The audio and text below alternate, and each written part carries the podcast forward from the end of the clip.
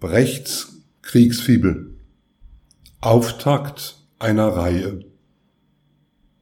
Bildbeschreibung. Es sind sechs Fotos nebeneinander, untereinander angeordnet mit folgenden Personen. Feldmarschall Fedor von Bock, 61 und Preuße, half Polen, Paris und den Nordkaukasus erobern.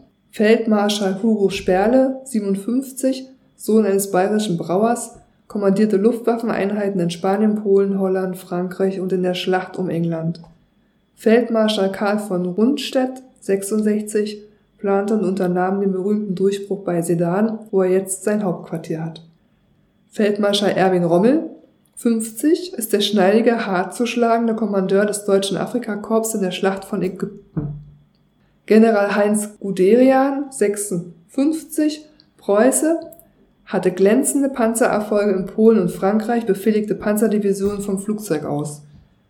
Und Feldmarschall Siegmund List, 62, bayerischer Meister der Beweglichkeit, stieß durch Polen und Frankreich. Berthold Brecht kommentiert diese Bilder in einem Gedicht in vier Zeilen. Berthold Brecht schreibt, das sind sechs Mörder.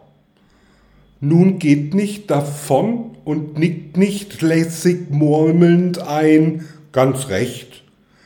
Sie zu entlarven, kostete nun schon an fünfzig Städte uns und ein Geschlecht. In den nächsten Sendungen beabsichtigen wir, weitere Ausschnitte aus Brechts Kriegsfibel zu zitieren.